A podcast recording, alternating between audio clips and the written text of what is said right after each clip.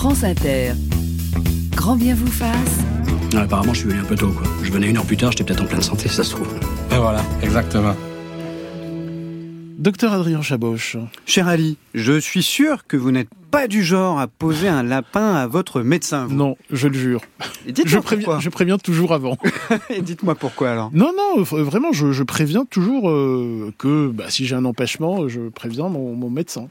Parce que vous avez une bonne relation avec lui. Oui, plutôt, oui, oui. Voilà, voilà, voilà. ça. Voilà, ça c'est la parole des patients. Merci Ali d'en être le témoin. Le gouvernement aussi est l'ami des médecins et très attentif à leur qualité d'exercice. Pardon, j'ai eu la grippe. Dit que 27 millions de consultations sont perdues à cause de lapin, c'est-à-dire un patient qui ne vient pas alors qu'il a pris rendez-vous.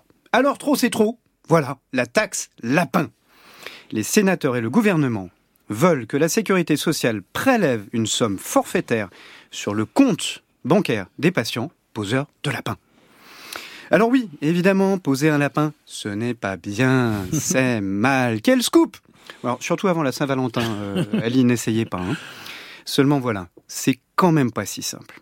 Déjà, le chiffre des 27 millions fait peur. Mais en fait, ce n'est qu'une extrapolation, c'est-à-dire un calcul à la louche, à partir d'une étude, certes, mais menée auprès de 2240 médecins d'Île-de-France, pas du tout représentatif de toute la France.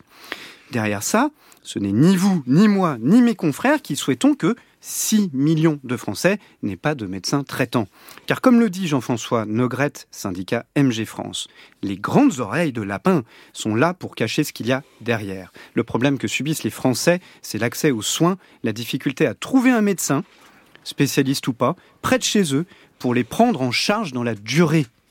C'est donc vous, auditeurs, auditrices, qui allez être bouc émissaire d'un système entretenu par la négligence de décisions politiques, politiques qui ont aussi fait la promotion d'une société totalement privée, à but très lucratif, Doctolib pour ne pas le citer, et je l'assume, je suis aussi dessus, car ils ont pu faciliter l'accès aux soins, certes, mais qui, par définition, ne perd pas de vue aussi ses profits, et donc un système, un système augmentant la volatilité de la consommation des actes médicaux.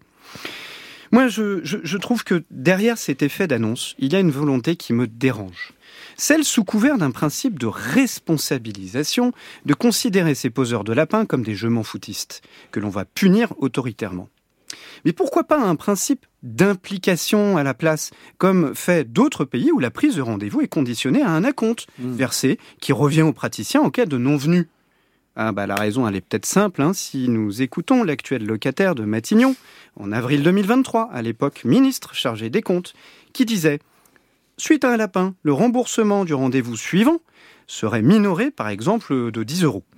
5 euros iront aux professionnels de santé et 5 euros à l'assurance maladie. Alors, si l'État veut se faire de l'argent sur le dos des médecins et des patients, qu'il le fasse de façon non déguisée. Ça évitera qu'on ait la sensation d'être pris pour des dindes tant qu'on est dans l'animalier. Personnellement, je n'y crois pas à cette médecine au rabais qui ferait croire que c'est en voyant 40 patients par jour toutes les 10 minutes qu'on ferait de la bonne médecine. Celle, cette médecine où les patients ne respectent pas les rendez-vous. Mais attendez, c'est leur santé, c'est leur vie.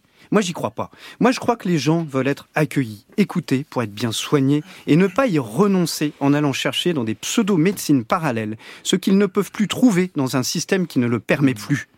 La santé, ce n'est pas une partie d'échec où on oblige l'adversaire à faire des choix impossibles. Ce n'est pas sous couvert des difficultés actuelles que le bon sens doit se perdre.